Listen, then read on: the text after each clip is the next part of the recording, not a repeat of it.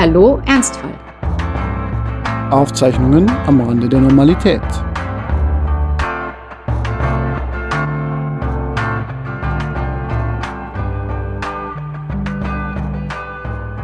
Wir bedauern, Ihnen mitteilen zu müssen, dass es keinen Mangel an Doktoren der Philosophie gibt. We regret to inform you there is no shortage of doctors of philosophy. Hallo Judith, weißt du, von wem dieser Tweet stammt? Servus Franz. Ähm, nein, weiß ich nicht. Aber du wirst es mir gleich sagen, schätze ich mal. Genau, der Tweet stammt von Eric Jarosinski. Sagt dir das noch was? Ja, in den tiefsten Gehirnwindungen, aber, mhm. aber äh, um mal wieder, um mal wieder die beste Entschuldigung aller Zeiten zu finden, Namen und Chemobrain. Chemo ja, ja. ja, aber tatsächlich bei Namen ist es irgendwie, äh, ist es dann doch manchmal wirklich da. Also er, er, mir sagt der Name was, aber ich weiß nicht mehr, was er mir sagt. Du wirst den Namen erkennen, wenn du weißt, was das Twitter-Pseudonym dieses Menschen ist, nämlich Nine Quarterly. Oh mein Gott, wie konnte ich das vergessen? Genau. Eric Jarosinski ist ein amerikanischer Germanist, der vor, ja, ich glaube, schon zehn Jahre her mittlerweile, einen ja, so an Adorno angelegten Twitter-Kanal eröffnet hat, der super erfolgreich war, wieder erwarten. Nine Quarterly. Ähm, er nennt sich also selbst Nein. Also nicht äh, neun, sondern Nein. Nein, nein, nein, wie nicht. Er hat äh, darin halt, ich sage mal, Witze gemacht, die man eigentlich nur lustig findet, wenn man selber mal was mit Germanistik oder deutscher Philosophie oder so zu tun hat. Und also, vor allem, die werden jetzt, du wirst jetzt wahrscheinlich welche erzählen und sie werden null rüberkommen. Ich Aber bin äh, gestern nochmal durch seinen Twitter-Feed durchgegangen und dachte mir, was soll ich jetzt vorlesen? Das macht ihr gefälligst selbst. Ihr lacht, wenn ihr wollt. Und wenn nicht, dann lasst ihr es. Äh, der Herr heißt Nine Quarterly. Ähm, mir geht es eher darum, dass der Twitter-Handle Nein ist und das gefällt mir und das hat auch was mit der heutigen Folge zu tun. Aber vorher, glaube ich, müssen wir noch unseren, unser, unser, unser, unsere Fangirl- und Fanboy-Vergangenheit outen. Wir waren nämlich beide mal auf der Failed Intellectual Tour von Herrn Jarosinski ja. äh, und haben sogar Bücher von ihm mit Widmung. Ich glaube, ja. er hat sich auch gefreut, weil er so ein, so ein Fan von deutschen Namen ist, dass, dass er dann mal ein, ein, einem Franz äh, äh, ein Buch widmen konnte. Ähm, es war schön, ja. Also er hat im Wesentlichen, also es ist so, es ist so ein Aphorismenbuch im, im Grunde. Ja, ja, das Also Aphorismen sein. sind äh, Gedanken, die man so nur halbfertig gedacht hat, die aber sehr gut klingen und wo man sich so denkt, wenn ich jetzt noch wirklich darüber nachdenke und das so systematisieren will, dann wird es irgendwie blöd, also lassen wir es mal. Deswegen kam der Fan von Nietzsche zustande, aber ich erwähne Nine Quarterly vor allem deshalb, weil es schön ist, mal jemanden mit einem herzhaften Nein auf Twitter zu finden, ja. Irgendwo zwischen Nihilismus und kritischer Theorie. Und heute wollen wir es ihm mal gleich tun und auch mit voller Imbrunst sagen, nö. Aber auf keinen Fall. Heute geht es ums Nein sagen. Genau. Mhm. Und äh, ich würde gleich mal mit einem Bekenntnis starten. Wir haben ja Nein gesagt zum aktuellen Podcast produzieren. Ich als alter News Junkie hätte ja eigentlich das Bedürfnis, den Podcast quasi live zu machen und jeden Aspekt der Weltlage mit meinen hochgradig unqualifizierten Meinungen zu kommentieren. Ah, aber das passt gerade nicht so in unser Leben. Es gibt viele schöne andere Dinge, die wir machen dürfen, können und müssen. Und deshalb ist diese Folge zwei Wochen vor Erscheinen aufgezeichnet. Wir sagen also Nein zur Aktualität. Das ist das erste Nein. Schau mal, wie viele es noch werden in dieser man, Folge. Man muss das ja, finde ich, tatsächlich, wie du es machst, erwähnen, weil wir wissen ja nicht, was in zwei Wochen alles schon wieder ja. Furchtbares passiert ist. Äh, ja, ja genau, aber, aber genau. aufgrund, ich weiß, du Judith denkt sich jetzt gerade, wahrscheinlich wird dieser Podcast äh, automatisiert versendet in eine Welt, die nicht mehr existiert. Ja, oder? Das ist eigentlich ja, so deine Vermutung. Der Atomschlag hat vielleicht ja schon stattgefunden, wer weiß. Ja, okay. Hallo, äh, wir hoffen, ihr habt einen schönen Sonntag. Brötchen, Croissants und äh, keinen Atomschlag. Atomschlag klingt wie so, eine, wie so eine Beilage beim Kuchen. Möchten Sie noch ein bisschen Atomschlag drauf? Haben wir, haben wir eigentlich jemals erwähnt, dass dein, dass dein Zwerghamster Schlagobers hieß? Ferdinand Graf von und zu Schlagobers, der beste Zwerghamster aller Zeiten. Er war nicht er sehr klug. Aber er war sehr elegant und hatte die Attitude. Naja, er hat dich in den Finger gebissen, also vielleicht hat er Gründe. Er hat mich in den Finger gebissen, aber ich mochte ihn trotzdem. Ja, ehrlicherweise hat er eigentlich jeden von uns ja. mal in den Finger gebissen. Also, ich hatte auch mal einen Hamster, die äh, sind allgemein ja. jetzt nicht so, so zugänglich wie meine Kaninchen, die sich sogar streicheln lassen. Aber wir wollen ja von negativen Dingen sprechen, ja? Hier. Da bin Und ich immer für zu haben. Genau, genau. Ja, also, wobei ich nicht so. Ich bin ja eigentlich persönlich eher so ein Mensch, der eigentlich gern Ja zu Dingen sagt. Äh, aber ich verstehe dann auch, was für so eine ja, revolutionäre Kraft darin liegt, wenn man einfach mal Nein Danke sagt. Gibt es ja heute eigentlich sehr wenig. Viele Leute haben das Gefühl, sie müssten irgendwelchen perfektionistischen Idealen folgen. Und es gibt ja so diese schöne Erzählung von Herman Melville, Ich weiß nicht, ob du die kennst, Bartleby Moby the Scrivener. Dick. Nee, genau. Es ist das Buch, das er dann nachgeschrieben hat im Jahr 1800 irgendwas 50. Das ist also quasi wie das, was äh, das Bild, das neben der Mona Lisa hängt und das auch keiner kennt. Ja, oder wie mein Fachbuchbeitrag äh, nach meiner Diss, der eigentlich nur ein Kapitel von meiner Diss war. Äh, also auch eigentlich nur so ein Abklatsch. Ja, ich möchte jetzt mal mich mit der Mona Lisa und mit Herman Melville vergleichen. Um dann festzustellen, dass es kein guter Vergleich ist. Ebenfalls, diese Wie Erzählung. ist es denn eigentlich mit deiner Tochter? Kann sie Nein schon? Weil ich habe gehört von kleinen Kindern, das ist das liebste Wort. Nein, ja, vor allem. Ja, äh, nein. Aber ja, auf, auf, die charmanteste Art und Weise. Es ist ja sowieso so, dass meine Frau sagt, meine Tochter hat die von mir geerbte Angewohnheit, sehr nervig zu sein, aber dann so genau so nicht nervig. Also ich weiß genau, wie nervig sie sein darf, um es gerade noch mit Charmanz wettzumachen.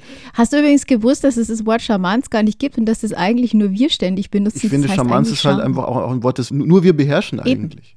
Mach mal weiter. Bartleby, der Schreiber.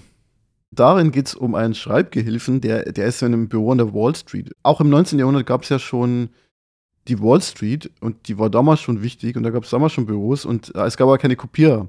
Deswegen brauchten die Leute, die Verträge kopieren. Und ja, und der macht es dann auch fleißig, aber er will halt einfach überhaupt nichts anderes machen. Ja, der isst kaum was, er sitzt da irgendwie mal da, und kopiert einen Vertrag nach dem anderen, wie so eine Maschine. Klingt nach einem perfekten Angestellten, oder? Genau. Und aber sein Chef ist dann halt so erstmal überzeugt, oh, der macht echt eine gute Arbeit und so und will dann so ein bisschen anbändeln mit ihm, will ihm andere Aufgaben geben und so. Und er sagt immer, nee, danke. Also das Lustigste daran ist, dass er äh, super freundlich bleibt, also überhaupt nicht äh, irgendwie äh, rebellisch ist, sondern einfach sagt, nein, danke, ich möchte lieber nicht. I would prefer not to. Und äh, das ist ja auch so ein geflügeltes Wort geworden. I would prefer not to. Also, mhm. dass man sehr freundlich sagt, leck mich am Arsch, ich habe keinen Bock. Ich möchte einfach nur das tun. Und es gibt ja so Leute, wie du schon gesagt hast, die ihr Ding machen und ansonsten einfach in Ruhe gelassen werden wollen. Der perfekte Angestellte, äh, würde ich mal sagen, vielleicht. Also in, dem, in, diesem Kopierjob meine ich da, da scheint das ich ja. Ich meine, heute in der Wissensgesellschaft ist es ein bisschen schwierig, wenn die Leute einfach nur auf Anweisungen warten, aber Ambitionslosigkeit kann ja auch eine Tugend sein. Kennst du auch so Leute, die so sind? Naja, wahrscheinlich schon, aber äh, über die würde ich ja jetzt so in der Art und Weise nicht reden. Aber tatsächlich Schade. hatte ich äh, eine Phase der Ambitionslosigkeit und ich fand die sehr entspannt. Und zwar, als ich äh, meine Doktorarbeit geschrieben habe, während äh, der Herr äh, Franz ja ein Stipendium hatte und bis mittags geschlafen hat. ich habe, nein, bis 11 Uhr, weil um, mittags konnte ich nicht schlafen, da gab es Mensa. Ja, oder ich habe gekocht. Aber jedenfalls ja, stimmt, ja. ähm, war ich am Vormittag ja einfach schon arbeiten und mhm. äh, habe da in einer Firma mhm. gearbeitet, die Ferienhäuser in Italien vermietet hat. Äh, wir haben auch mal in einem Urlaub gemacht. Ähm, und ich habe hab da an sich ganz gern gearbeitet und ähm, das war auch würde ich sagen, der perfekte Nebenjob für die, für die DIS. Ich habe da so in der Webredaktion gearbeitet. Und es ist aber so, dass ich die ganze Zeit wusste, ich bleibe da nicht. Und also auch der Chef, auch die Kollegen wussten, es war einfach völlig klar, es ist für die Zeit der DIS, bin ich jetzt erstmal da. Und ähm, ich, ich werde da auch nicht alt werden und so weiter und so fort. Und das hat mir irgendwie die Freiheit gegeben zu sagen, okay, ich muss da jetzt auch irgendwie nichts erreichen. Ich habe meinen Job gemacht, der hat sich dann sogar noch ein bisschen spezialisiert und ausgeweitet, ja. Aber ich hatte da nie das Bedürfnis, irgendwas zu erreichen, befördert zu werden ähm, oder irgendwie äh, die Firma neu auszurichten, sondern mhm. ich habe halt einfach mein Zeug gemacht. Und das hat also die ein, den einzigen Stress, den ich da hatte, war, als die Firma mal so eine Weile hatte, in der es ihr schlechter ging, wo unklar war, ob alle Mitarbeiter bleiben können. Da hatte ich ein bisschen Schiss, weil das war ja für die Finanzierung der DIS schon wichtig. Aber ansonsten war ich da eigentlich sehr, sehr ruhig und entspannt. Und ähm, das ist etwas, woran ich jetzt öfter mal denken muss, weil ich eben merke, dass diese Zeit der Ambitionslosigkeit ähm, mir unfassbar gut getan hat eigentlich. Ja, mein Papa war irgendwie auch so, der äh, war, finde ich, relativ ambitionslos im besten Sinne. Es war ein, finde ich, vorbildlicher Arbeiter, der alles sehr gewissenhaft gemacht hat und der auch 25 Jahre in derselben Firma gearbeitet hat, in einer Brillenfirma. Und äh, ich glaube, dass ich von ihm viel habe, wenn es so um das Thema Gründlichkeit und Genauigkeit geht und, und allgemein so, so dieses Faible für handwerkliche Dinge. Was mich bei ihm immer fasziniert hat, ist, der, glaube ich, wollte ähm, gar nicht so aufsteigen. Also er hatte auch keinen Bock auf Firmenpolitik. Der hatte auch mal Angebote, so ein, ja, ich glaube, so Werkstattleiter zu sein, wo er dann mit einer doch großen zweistelligen Zahl an Leuten unter sich zu tun gehabt hätte und auch mehr verdient hätte. Und er hat einfach dann Nein gesagt, weil er ein schlechtes Gefühl hatte. Also ich glaube, dem war immer wichtig, ähm, dass er sein Zeug gut und gründlich macht und eine gute Arbeit abliefert. Und das war es dann eben auch. Und das finde ich irgendwie schön, wenn man dann so intrinsisch motiviert ist, weil man kann ja dieses Ambitionslose ähm, auch positiv sehen. Das heißt ja erstmal nur, man braucht diesen Anreiz gar nicht, dass man irgendwie noch einen Titel bekommt, eine Position bekommt und so weiter. Und ähm, macht einfach seine Arbeit gern. Das Problem ist natürlich dann andererseits auch, wenn man komplett ambitionslos ist, dann kommt man oft auch nicht in eine Position, wo man coole Sachen machen kann. Ja, oder äh, den, den, den Ruhm streichen dann andere ein. Genau, die lauten. Ja, das stimmt. Äh, ich bin mit dem Wort Ambition, ich stehe da so ein bisschen auf Kriegsfuß mit, äh, weil ähm, ich hatte, als ich noch am Theater war, mit meinem Chef mal einen riesigen Streit, weil ähm, ich ähm, eine, ein Projekt äh, eingefordert habe, weil das versprochen worden war. Dann war wieder alles ge geändert worden und so von oben herab nur so Mitteilungen. Und dann habe ich gesagt, nee, ich möchte das machen. Das war so ausgemacht und ähm, das ist wichtig für mich, ähm, so auch karrieretechnisch.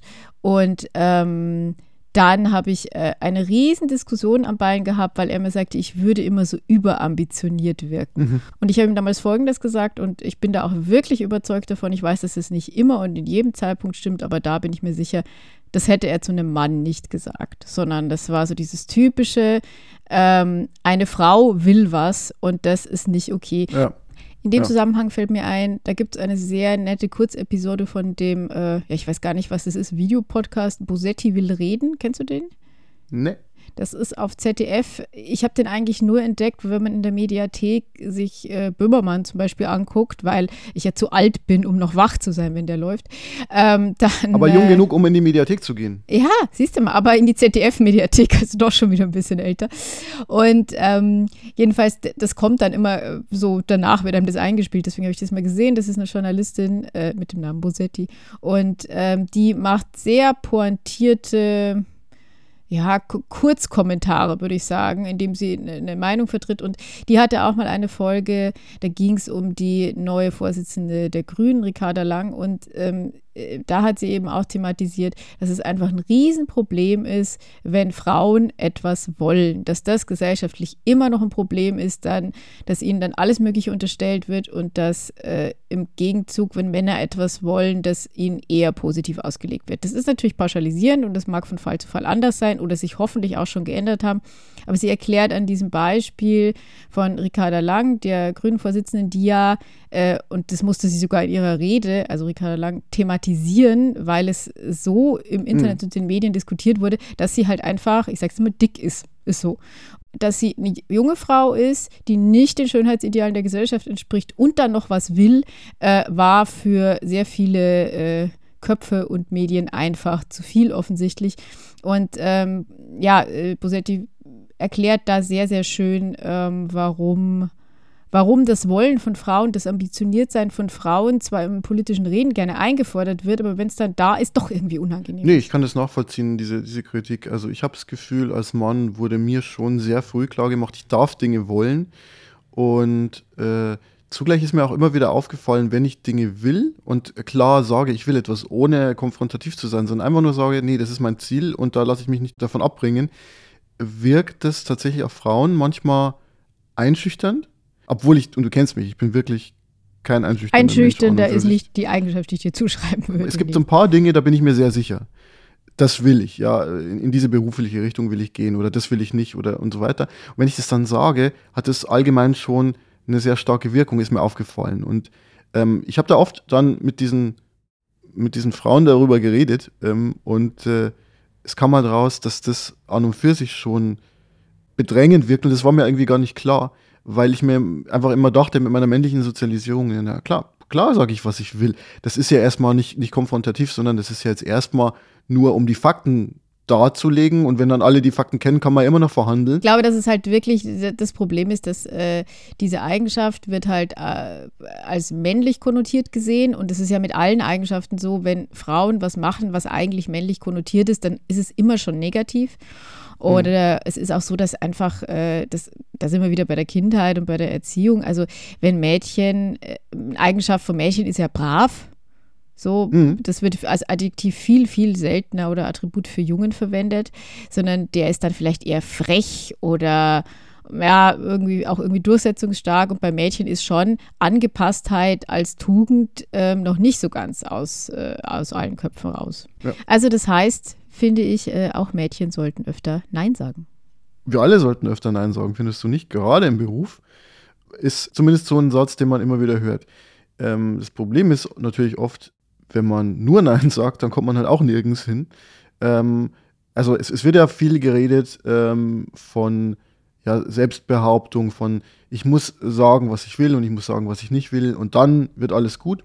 Also wir kommen ja auf dieses Thema dieser Folge, auch deshalb, weil wir telefoniert haben unter der Woche immer wieder und äh, darüber geredet haben, wie leicht oder schwer es ist, Nein zu sagen. Und wir haben, glaube ich, beide festgestellt, ja, so leicht fällt es nicht und so, so äh, unkomplex ist das Thema auch nicht. Also ich habe natürlich erstmal meine Rede geschwungen, habe gesagt, ja, ja, du musst dich abgrenzen und setz halt irgendwie Prioritäten. Und dann ist mir aber aufgefallen, ich glaube, ich bin, wo ich bin, in einer relativ zufriedenen oder sehr zufriedenen Situation, sowohl beruflich als auch familiär und so.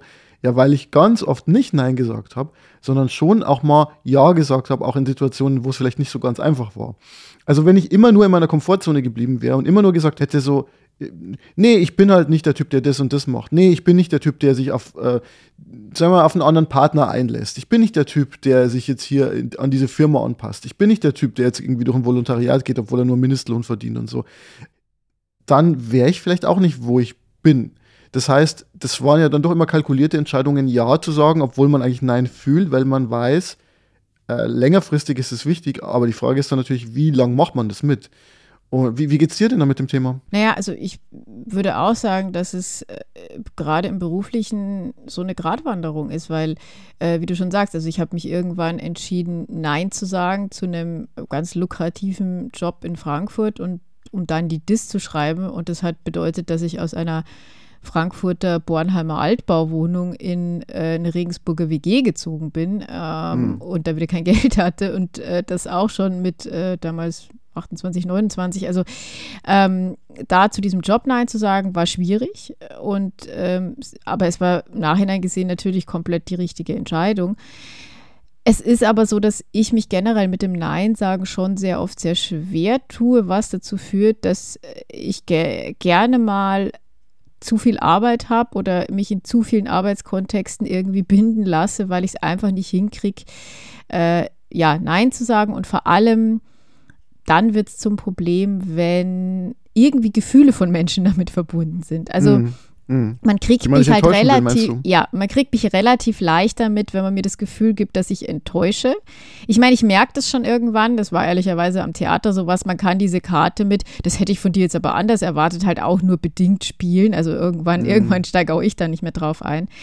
Aber gerade wenn es irgendwie darum geht, dass jemand von mir Hilfe möchte, dann ähm, bin ich schon erstmal verleitet zu sagen, der arme Mensch braucht Hilfe, ähm, da muss ich doch, da muss ich doch jetzt was tun. Mhm. Und ähm, da, glaube ich, bin ich ein bisschen besser drin geworden, abzuwägen oder zu erkennen, wann das irgendwie sinnvoll ist und wann nicht. Aber ich tue es dann trotzdem manchmal irgendwie nicht.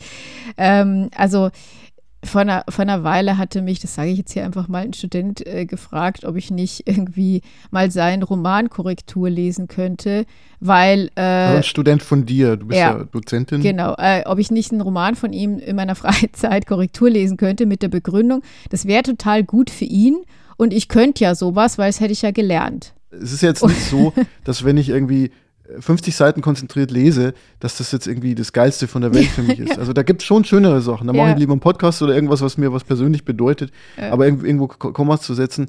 Ähm, also ich mache das gerne bei Menschen, die mir äh, nahestehen. Und ähm, ich habe ähm, das letzte, was ich in der Hinsicht gemacht habe, war eine, eine, Doktorarbeit von einem engen Freund von mir, ähm, wo ich das auch wirklich gerne mache, so und weil ich den unterstützen will. Aber ja, man muss da irgendwann die, die, die Grenze ziehen. Und ich glaube, es ist noch mal schwieriger, wenn man selber als Freelancer unterwegs ist, also als Freiberufler, der ja sich so seine Aufträge zusammensuchen will und ähm, dann ja ohnehin auf das Geld da irgendwie angewiesen ist. Äh, und, und ähm, da wirklich jedes, alle 100 Euro zählen. Ja, also tatsächlich habe ich im Nachhinein gedacht, eigentlich hätte ich reagieren sollen mit, ja, wie viel willst du mir denn zahlen?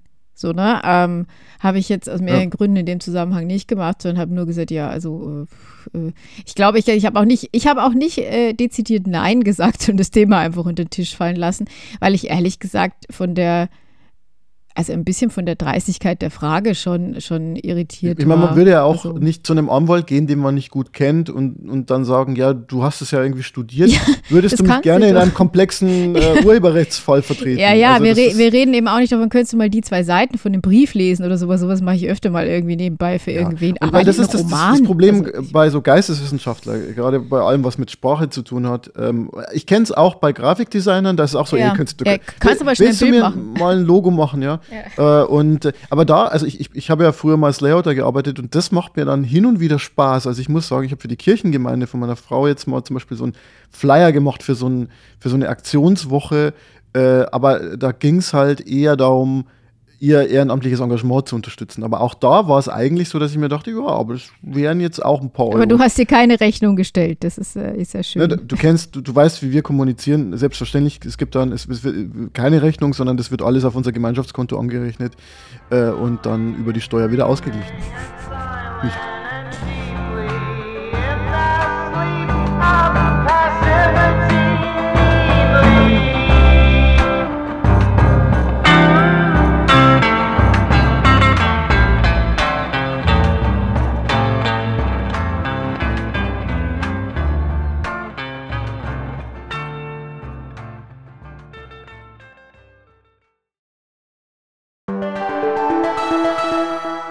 So, wir machen jetzt mal ein Spiel. Hast du Lust, Judith?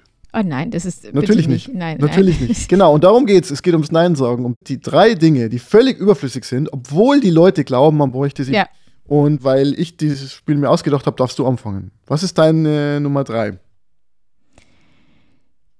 Das ist jetzt ein bisschen speziell, aber ähm, Lidschatten-Applikatoren-Stäbchen. Also es ist so, ja. ich erkläre das jetzt. Also kann, es gibt äh, das, gibt doch, äh, kann man Wattestäbchen nutzen, oder? Äh, das geht, glaube ich, auch nicht besonders gut. Also, ähm, also man kann mit Wattestäbchen kann man so Sachen äh, sauber wegwischen, aber, da, aber wenn es darum geht, die Farbe aus dem Töpfchen auf das Lid zu bringen, dann benutze ich eigentlich ganz gern einen Pinsel. Ähm, oder. Sag mal, die Konsistenz von diesem Lidschatten, wie, wie ist die Puder, denn so eigentlich? Puder. Der, der, der meiste ja, okay. Lidschatten hm. ist, ist Puderlidschatten. Es gibt auch Gel- und Flüssiglidschatten, hm. die sind aber, haben sich nie so ganz durchgesetzt. Und ähm, bei diesen Puderlidschatten, und bei, die gibt es ja oft in so Paletten mit verschiedenen Farben ähm, von jedem Kosmetikhersteller äh, der Welt. Und da sind immer so komische Stäbchen mit dabei, die so ein kleines Schwämmchen rechts und links dran haben.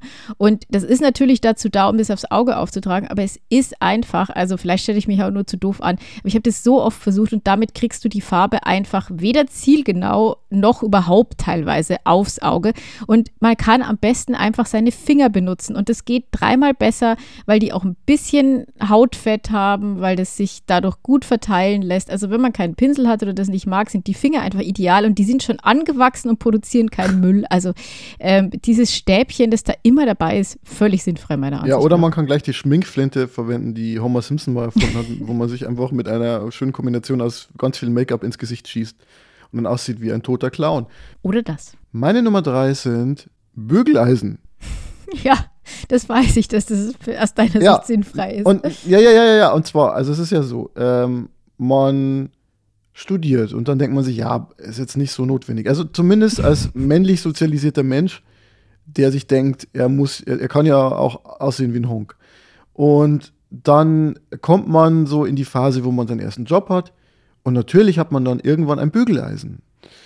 Ich auch. Und äh, wir hatten eine Phase, wo wir, ähm, das war vor Corona, wo wir dann auch ähm, alle unsere Hemden und Blusen gebügelt haben und immer sehr akkurat zur Arbeit gingen.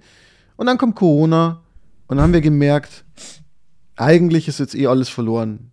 Und ähm, wir benutzen dieses Bügeleisen nicht.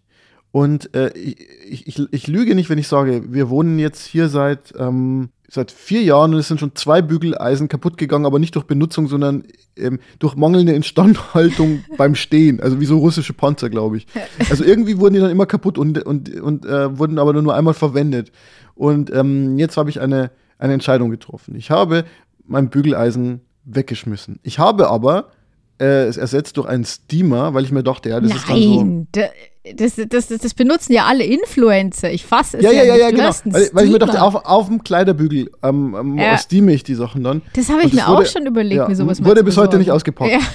In Verbindung mit Bügeleisen steht auch Hemden ich, ich habe früher Hemden geliebt und ich dachte mir, das, das, das, sieht so toll aus und mittlerweile hasse ich die aus irgendeinem Grund. Ich, ich bin mir jetzt so T-Shirt-Polytyp geworden. Also ich würde jetzt sagen, du warst schon immer ein T-Shirt-Polytyp, aber gut. Ich war kurzzeitig verirrt in dieser Hemden- und Sakko-Welt und äh, hoffe, dass ich durch die Tatsache, dass ich beim Startup arbeite, wo keiner Hemden und Sakkos trägt, also Hemden schon, aber Sakkos nicht, dass ich dadurch befreit werde von dieser Pflicht und deswegen ist meine Nummer drei das Bügeleisen. Ja, also äh, Bügeleisen, ich, ich kann es schon ein bisschen verstehen. Ich bügele tatsächlich auch viel weniger als früher. Äh, das liegt aber, glaube ich, nicht nur an Corona, sondern auch an der Kleidung, die ich habe. Äh, also vieles, wenn man das aufhängt beim Trocknen, dann ist es einfach nicht mehr nötig, das zu bügeln.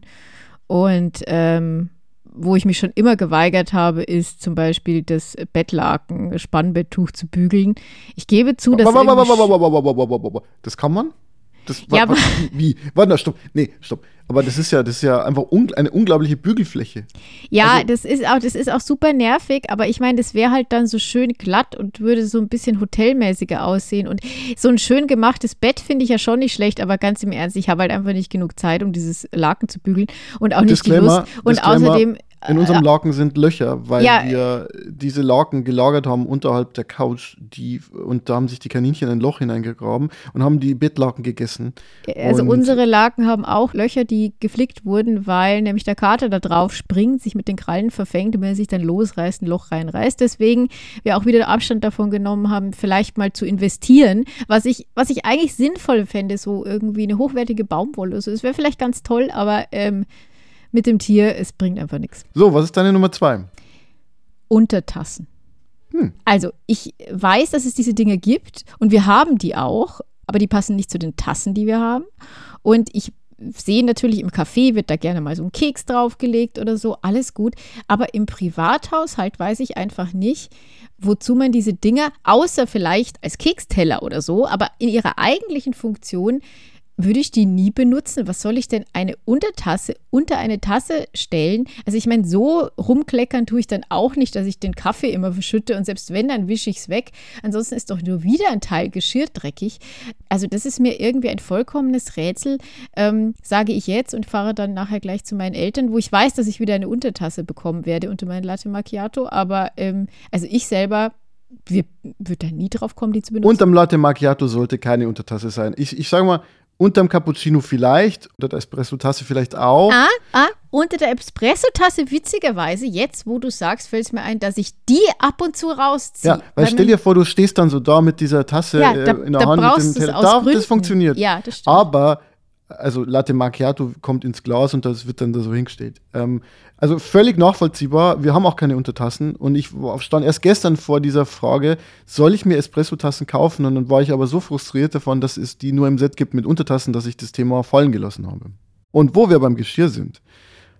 Mein Platz zwei ist Geschirr vorspülen. Geschirr vorspülen, ja. Ähm, wenn du mich kennst und du kennst mich, dann weißt du, dass ich über dieses Thema schon sehr viel geredet habe in meinem Leben. Und zwar, ich, ich habe sogar mal, ich habe ich hab mal ein Buchmanuskript geschrieben. Also es ging um Utilitarismus und um Konsequenzen des Handelns. Und dann habe ich ganz groß angefangen. Wer es lesen mit, möchte, das Buch mh, ist hm. nie erschienen. Und zwar deshalb, glaube ich, weil ich über Geschirrvorspülen geschrieben habe und gesagt habe, man sollte sich vielleicht mal so überlegen, welche Konsequenzen das eigene Handeln hat. Ja, also zum Beispiel, welche Spendenzwecke man so, so hat äh, bei seinen Spenden. Aber auch, dass man halt vielleicht nicht dieses Geschirr vorspülen muss. Ja, weil das einfach nur so was ist, was, was die Leute glauben, dass, dass, dass man es machen muss.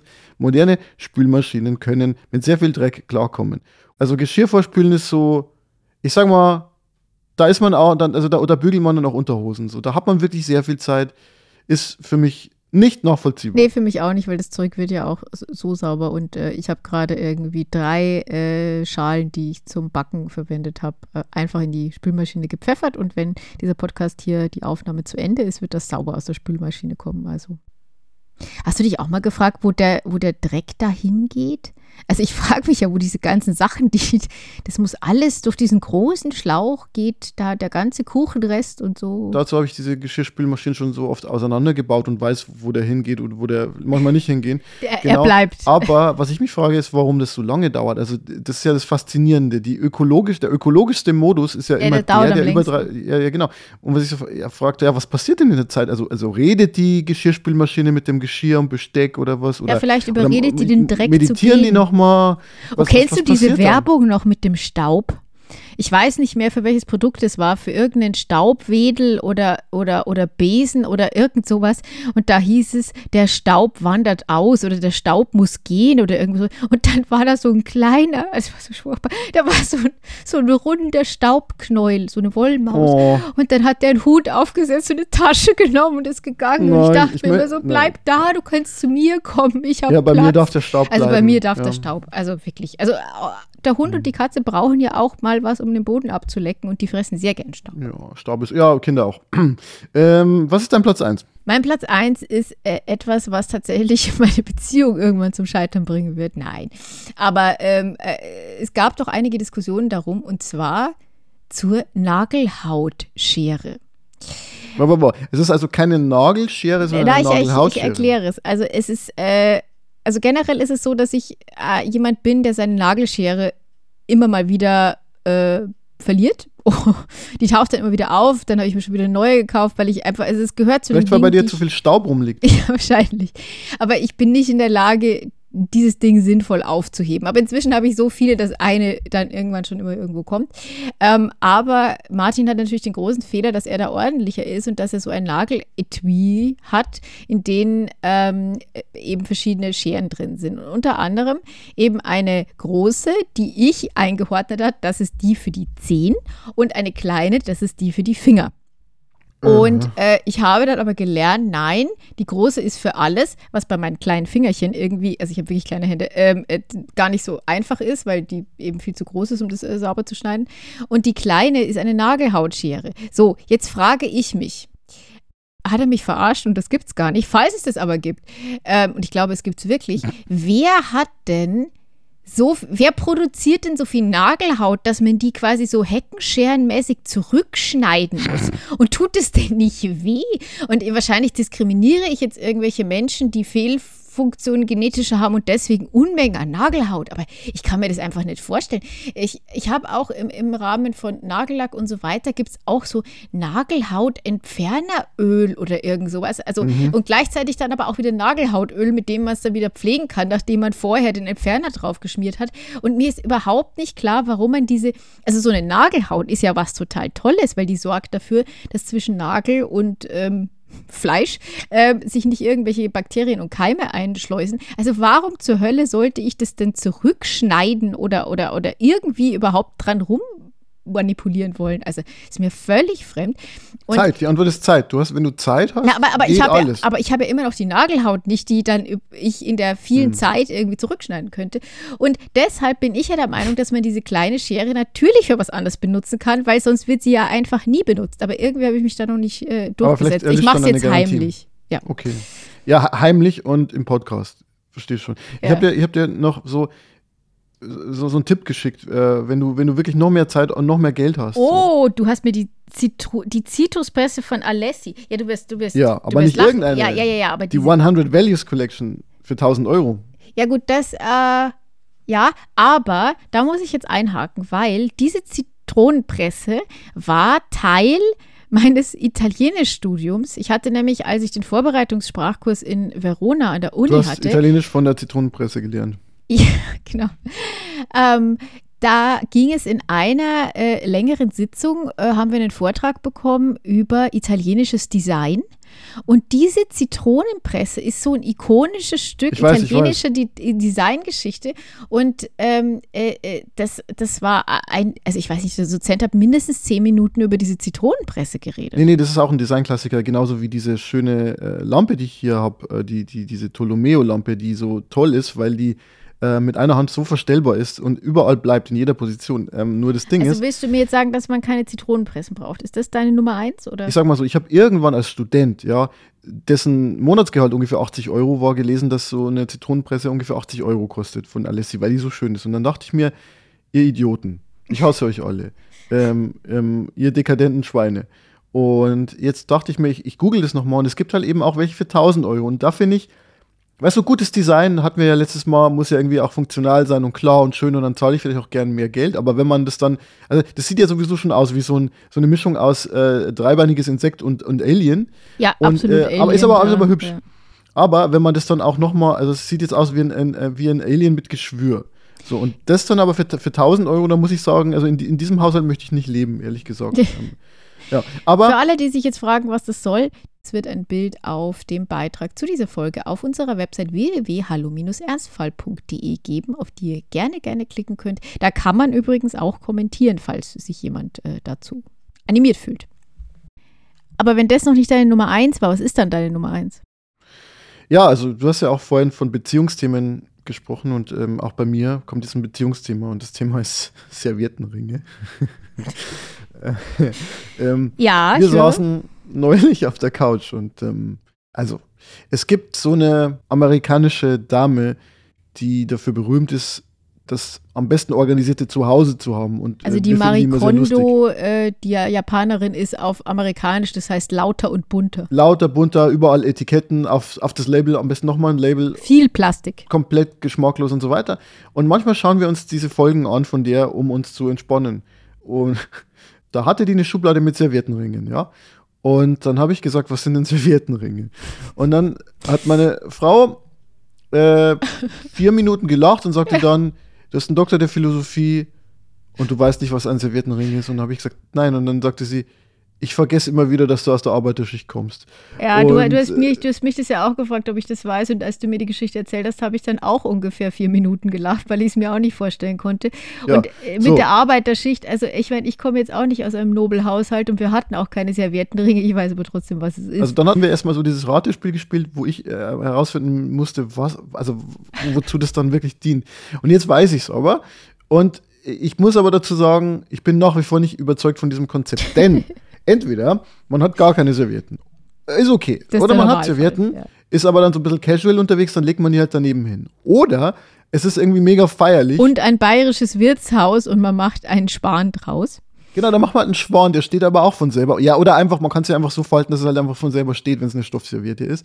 Aber der Serviettenring, der ist, der, der ist, der ist völlig, vö- völlig sinnlos. Das ist wie eine, eine Nagelhaut-Scheren-Etui-Etui-Vorrichtung.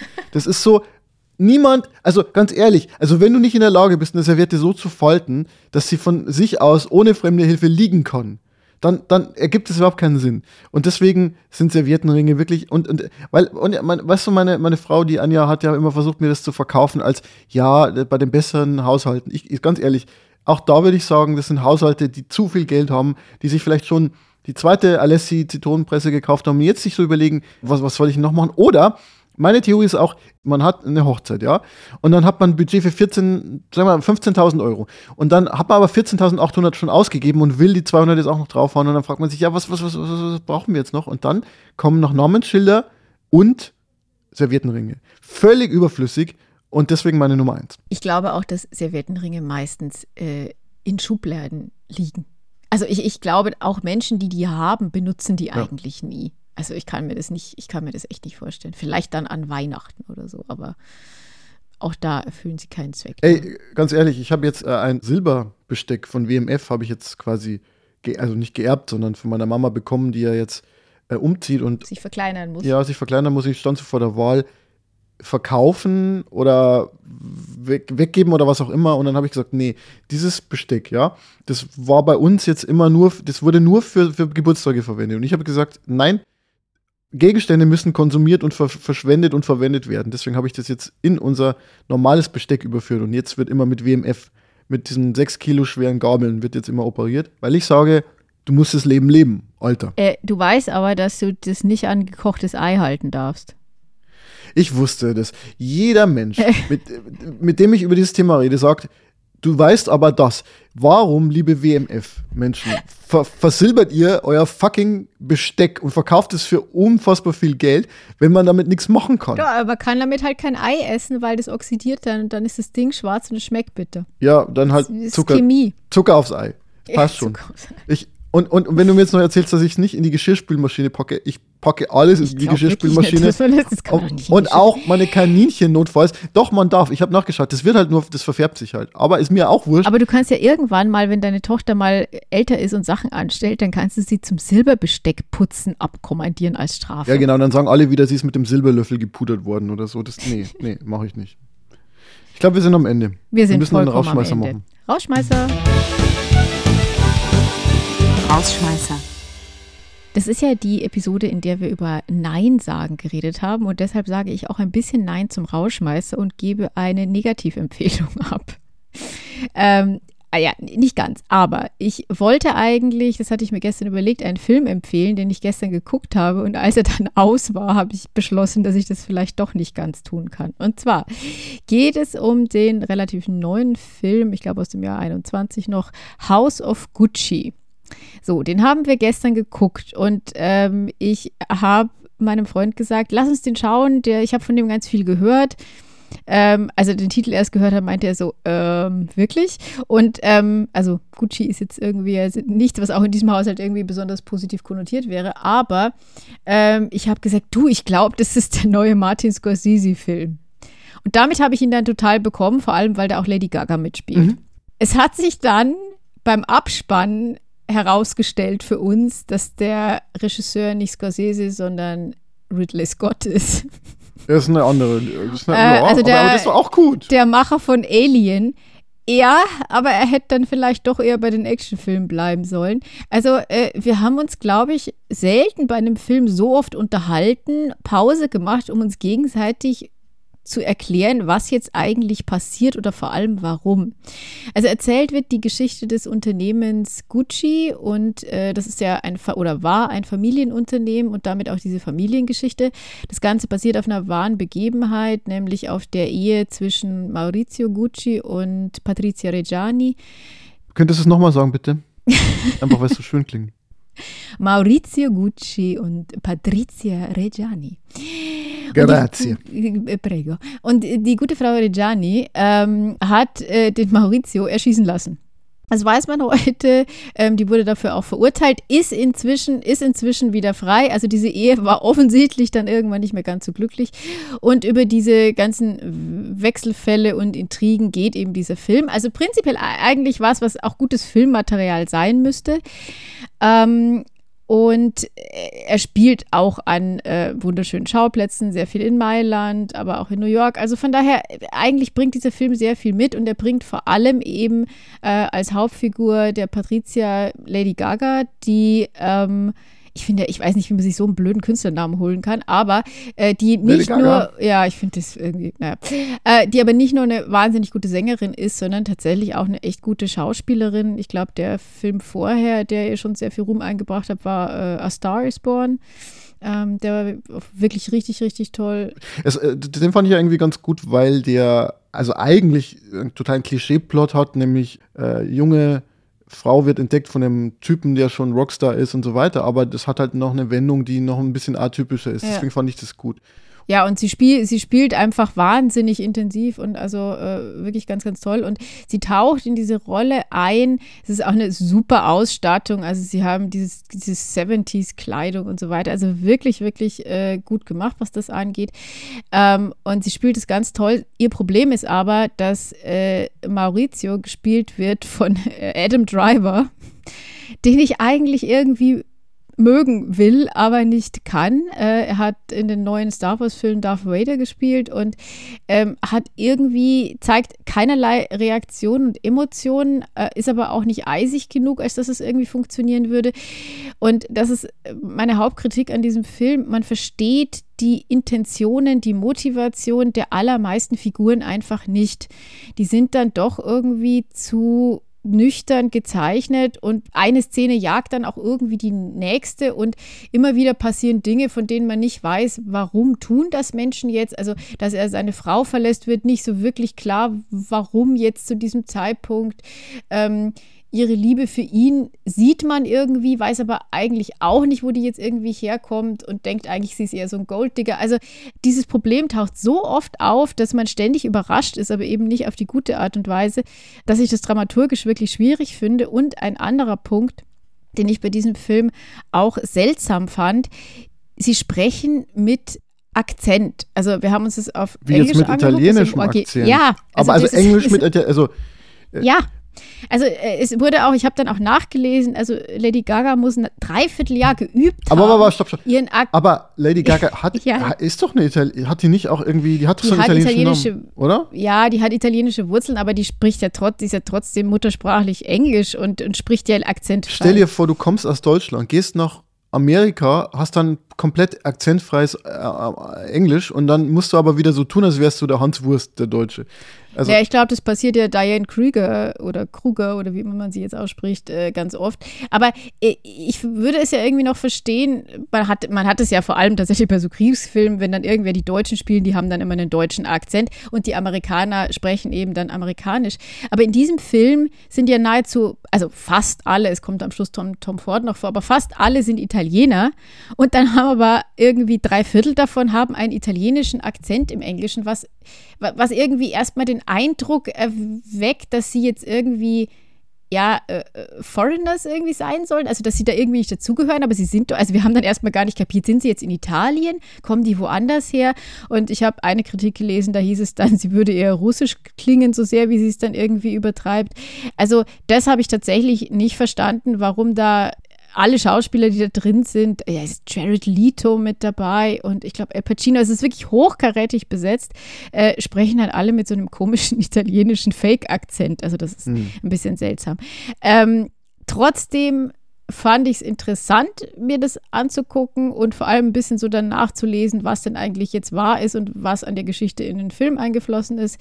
Fand ich ganz spannend. Aber ja, es sind dann doch ein bisschen zu viele Brüche drin, als dass ich jetzt sagen würde, das war ein pures Vergnügen und würde es jetzt hier empfehlen, aber ich wollte es mal erwähnt haben. Mein Rauschmeißer hat auch was mit dem Thema Nein sagen, also mit dem Thema dieser Folge zu tun. Wir haben ja schon des Öfteren über Perfektionismus gesprochen und darüber, dass viele Menschen an der Vorstellung sehr leiden, sie müssten gesellschaftlichen Idealvorstellungen entsprechen. Und das betrifft natürlich ganz besonders die Elternschaft. Und über Mütter wird ja glücklicherweise in der letzten Zeit endlich gesprochen, also darüber, wie viele Mütter so zwischen den Ansprüchen zermürbt werden. Also ich muss super aussehen und eine perfekte Mutter sein und eine erfolgreiche Karrierefrau und so, dass das irgendwie nicht geht und dass es vielleicht ein bisschen drüber ist. Das, dafür gibt es irgendwie schon Bewusstsein. Was die Väter betrifft, ist es noch nicht ganz so, hm, weil da die Situation auch dahingehend komplexer ist, dass manche Väter ja irgendwie noch in alten Rollenbildern gefangen sind, andere versuchen, ja, äh, sozusagen das Ganze neu zu denken. Jedenfalls bin ich als Vater immer wieder auf der Suche nach realistischen Darstellungen des Väterseins. Mhm. Und in dem Zusammenhang würde ich gerne auf eine Podcast-Folge verweisen. Nämlich? Der Podcast heißt Hoppe Hoppe Scheitern.